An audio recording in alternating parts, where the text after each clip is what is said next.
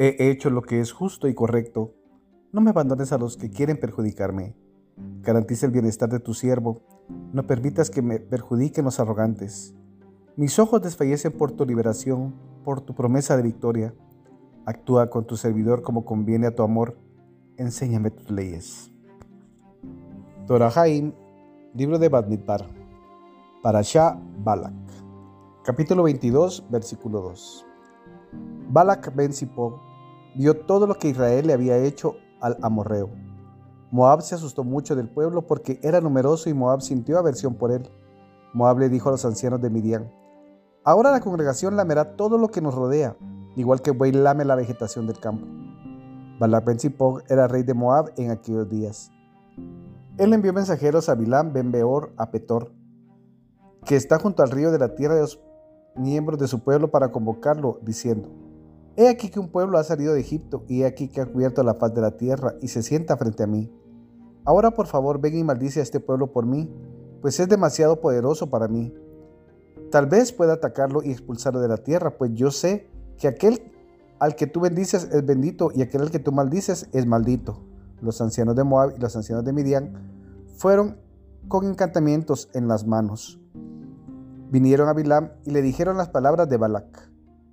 Él les dijo, pasad la noche aquí y os daré una respuesta. Según el Eterno me hable, así fue como los emisarios de Moab se quedaron con Bilam. Dios vino a Bilam y le dijo, ¿quiénes son estos hombres que están contigo?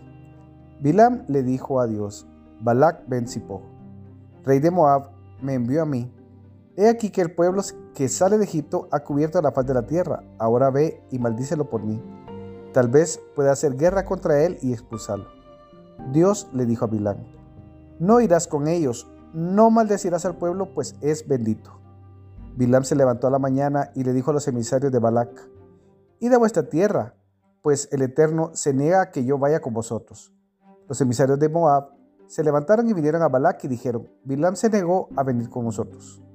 Balac continuó enviando emisarios cada vez de rango más y más alto. Vinieron a Bilam y le dijeron, Así dijo Balac ben no te abstengas de venir a mí, pues te honraré grandemente y todo lo que me digas haré, y ahora ve y maldice a este pueblo por mí. Bilán respondió y les dijo a los servidores de Balac, Aun si Balac me diere todo su palacio de plata y de oro, no podré transgredir la palabra del Eterno, mi Elohim, para hacer nada grande ni pequeño. Y ahora, quedaros vosotros también aquí toda la noche y sabré qué más me dirá el Eterno. Elohim vino a Bilam de noche y le dijo, si los hombres vinieron a convocarte, levántate y ve con ellos, pero harás únicamente lo que te diré. Y Bilam se levantó a la mañana y ensilló su asna, y fue con los emisarios de Moab. La ira de Elohim se encendió, porque se iba, y un ángel del Eterno se paró en el camino para impedirle el paso. Él cabalgaba en su asna, y con sus dos mozos iban con él. La asna vio al ángel del Eterno parado en el camino con la espada empuñada en la mano, y se alejó del camino, y se fue al campo. Entonces Bilal le dio un golpe a la asna para que volviera al camino.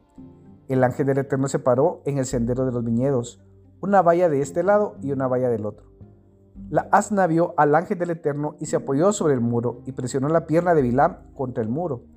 Y él continuó golpeándola. El ángel del Eterno fue más allá y se paró en un sitio angosto donde no había lugar para girar ni a la derecha ni a la izquierda. La asna vio el ángel del Eterno y se agazapó bajo Bilam la ira de Bilán se encendió y golpeó a la asna con la vara. El Eterno abrió la boca de la asna y ésta le dijo a Bilam, ¿qué fue lo que te hice para que me golpearas estas tres veces? Bilam le dijo a la asna, pues te burlaste de mí, si tan solo tuviera ahora una espada en la mano, te hubiese matado. La asna le dijo a Bilam, ¿acaso no soy tu asna sobre la que cabalgaste toda tu vida hasta este día? ¿Acostumbro a hacerte tal cosa?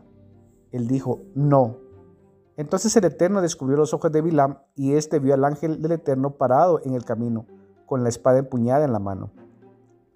Él inclinó la cabeza y se postró rostro a tierra. El ángel del Eterno le dijo, ¿por qué motivo golpeaste tu asna estas tres veces? He aquí que salí a impedirte el paso, pues venías deprisa por el camino para oponerte a mí. La asna me vio y se alejó de mí esas tres veces. Si no hubiera alejado de mí, hasta te habría matado a ti y habría dejado que ella viviera. Pilam le dijo al ángel del Eterno, he pecado, pues no sabía que estabas parado frente a mí en el camino. y ahora, si eso es malo a tus ojos, regresaré. El ángel del Eterno le dijo a Bilam, Ve con los hombres, pero dirás solamente la palabra que te diré.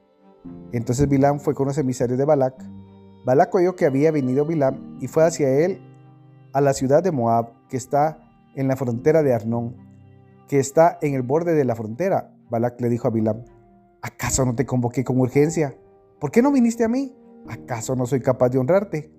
Bilam le dijo a Balac, He aquí que ahora he venido a ti. ¿Tengo yo poder de decir algo? Lo que Elohim me ponga en la boca, eso diré. Bilam fue con Balac y vinieron a Kiriat Hutzot. Balac sacrificó vacunos y ovejas y los envió a Bilam y a los emisarios que se hallaban con él. Y ocurrió que a la mañana que Balac tomó a Bilam y lo llevó a las alturas de Baal, y de allí vio al borde del pueblo.